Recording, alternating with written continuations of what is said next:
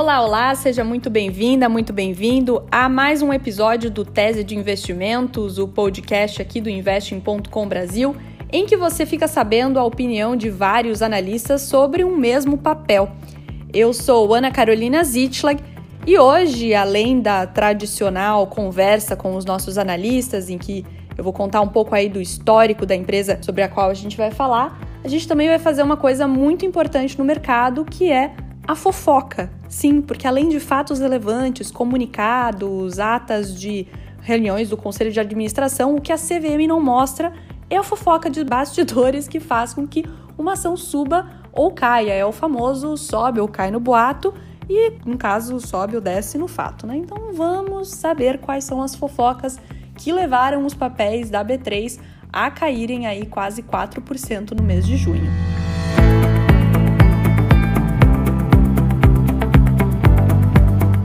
Antes da gente partir para o nosso cafezinho da tarde da fofoca, ou da noite, da manhã, seja lá quando você está escutando isso, deixa eu lembrar que o Tese de Investimentos também é um texto que está lá disponível no investing.com Brasil para que você possa compartilhá-lo, enviar para quem você quiser. Também tem um player, para quem acessa ele pelo desktop, tem um player desse podcast. Bom, para este episódio eu conversei com analistas de quatro casas, da Ativa Investimentos, a Toro, a Empíricos e a Nord Research, e vou falar que tem um analista desses quatro lugares que discorda dos outros três. Então, além da fofoca, também vai ter um embate de opiniões em relação a essa fofoca. Mas vamos então ao que interessa, né? Então, para começar, vamos dar uma volta aí pela história da B3. Por que, que, é importante falar sobre isso? Porque o grande ponto dessa tese de investimentos é se o monopólio que a B3 detém no mercado brasileiro ele é positivo ou ele é negativo para as ações, pensando num longo prazo. É curioso que a gente pensa que até pouco tempo atrás a B3 não era a única responsável pelas negociações de valores mobiliários aqui no Brasil. A operadora da bolsa, como a gente conhece hoje, bem precisamente surgiu no dia 22 de março de 2017, quando a Comissão de Valores Mobiliários, a CVM, e o Conselho Administrativo de Defesa Econômica, o CAD, aprovaram a fusão da Bolsa de Valores, Mercadorias e Futuros de São Paulo, a BMF Bovespa, com a Central de Custódia e de Liquidação Financeira de Títulos, a CETIP. Uma baita de uma sopa de letrinhas que explica como que a B3 foi remendando uma coxa de retalhos para deter hoje o monopólio do mercado brasileiro. Desde a junção com a CETIP, há quatro anos, né, as ações acumulam uma alta de 200% contra uma alta de 97% do Ibovespa, um índice que é negociado dentro da própria B3. E foi a ausência de concorrentes num mercado que agora está passando por uma profunda transformação, que está passando por um crescimento exponencial, que levou muitas casas de investimentos a colocarem as ações da B3 nas carteiras, citando que a complexidade desse negócio que ela monopoliza aqui no Brasil, acaba afastando potenciais concorrentes, por ser algo muito difícil de se desenvolver e algo muito difícil de se acessar. Só que esse era o consenso, ou né, praticamente o consenso do mercado, até junho desse ano, quando uma fintech chamada Market to Market recebeu uma autorização da CVM para atuar como uma central depositária de CRAs, que são os certificados de recebíveis do agronegócio, e que acabou então abrindo o mercado de custódia e liquidação de títulos, que era, então, que era até então centrado na B3. Essa autorização da CVM levou três anos e meio para sair e foi considerado como passo que faltava para que a Market to Market concluísse uma captação de 10,8 milhões numa rodada liderada pela gestora KPTL. Segundo o Rodrigo Amato, fundador e CEO da Market to Market, numa entrevista ao jornal O Globo, logo após essa autorização, a expectativa é poder ganhar a confiança da CVM ao longo do segundo semestre, para que a partir do ano que vem eles possam entrar em debentures e CRIs, os certificados de recebíveis imobiliários, ambos também de exclusividade da B3. Ou seja, fogo no parquinho, porque foi mais ou menos isso que fez com que esse monopólio da B3, que vez ou outra surgem algumas conversas, alguns boatos em relação a um possível concorrente entrando no mercado, mas foi isso que fez com que as ações da B3 caíssem quase 4% desde o início de junho, porque foi aí o sinal que alguns investidores viram de uma certa rachadura nesse monopólio da B3 e que levou muita gente a questionar como seria a atitude da empresa ou como seria o desempenho da empresa em um mercado em que ela não fosse mais a única detentora do poder que ela tem hoje. E é aqui que chegamos na prometida fofoquinha, fofoquinha que veio de quem? De JP Morgan.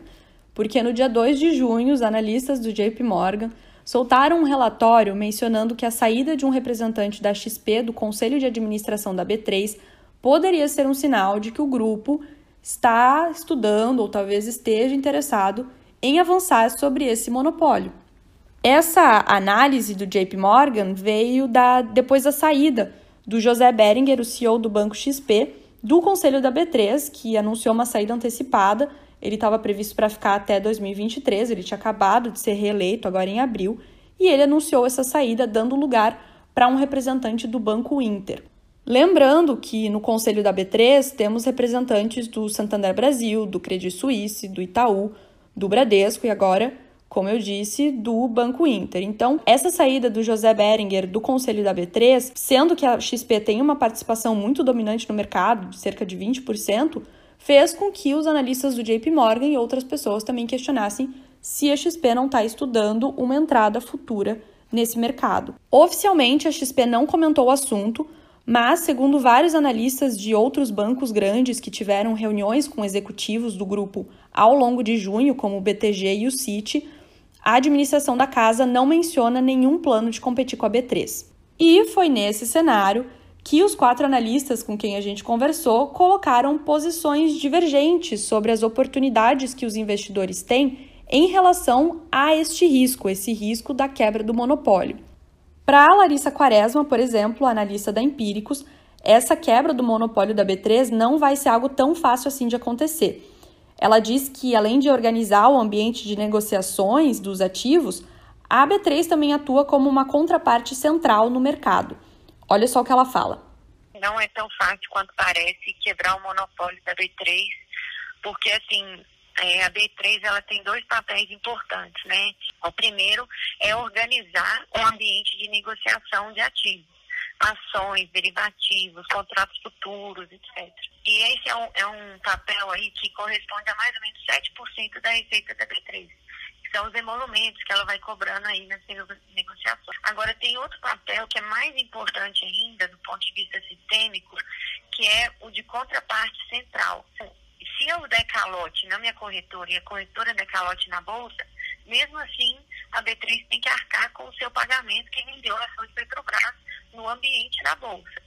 Então, assim, se tiver um pânico de mercado aí, é, um momento, vamos é, colocar no extremo aqui, pós-euforia, traders alavancados, corretoras alavancadas, e, e tiver um crash aí de mercado, começar a ter chamadas de margem, e um bando de gente começar a dar calote na bolsa, é a B3 que tem que arcar com essa avalanche de prejuízo.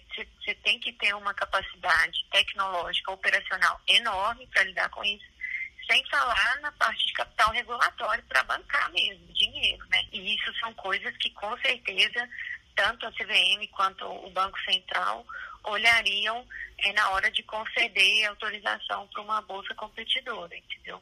E eliminando então esse risco de concorrência, o Léo Monteiro, analista da Ativa Investimentos, diz que a diversificação de receitas da B3 faz dela um caso interessante para continuar aproveitando esse boom do mercado financeiro, todo mundo querendo comprar ações, que deve fazer com que a bolsa brasileira continue em voga nos próximos meses. Ela é uma, uma, empresa que ela tem um negócio super diversificado, então ela atua tanto no segmento de bolsa quanto no é, mercado de, de derivativos, é, provém tecnologia para seja para home brokers nas corretoras, seja para passar dados para a própria Bloomberg. Ela realiza leilões é, de infraestrutura estatais, por exemplo, eu tive esse leilão da, da SEDAI ali realizado na B3. Então, é um negócio super diversificado, tem receita de várias frentes.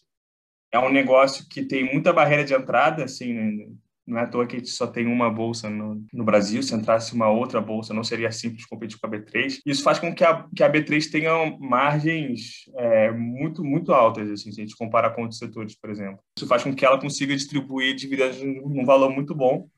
Inclusive, é, é, acho que você já deve ter acompanhado aí que, que nesse início de ano aí as ações é, da B3 sofreram bastante, aí, elas não tiveram a alta que tive no ano passado.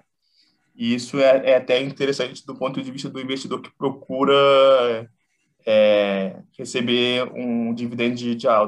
Até esse mês de junho, a B3 tinha um dividend yield próximo aí de 4,6% ao ano, e segundo um levantamento dos meus coleguinhas do investidor do estado de São Paulo, entre as oito corretoras que eles consultaram ao longo do mês, cinco recomendavam as ações da B3 nas respectivas carteiras de melhores pagadores de dividendos. Temos aí muitas vantagens que foram levantadas por esses analistas, mas também temos alguns riscos que foram levantados por eles. O Lucas Carvalho, por exemplo, analista da Toro Investimentos, ele também tem uma recomendação de compra para os papéis da B3, só que ele atenta para o fato de que a gente está passando por uma alta na taxa de juros, que pode fazer com que algumas pessoas acabem voltando para a renda fixa, né, fazendo o um movimento inverso que nós vimos principalmente no último ano. E ele também fala do risco que teremos ano que vem com um ano eleitoral, que façam que as pessoas fiquem um pouco mais medrosas de investir na renda variável. Olha só o que ele fala.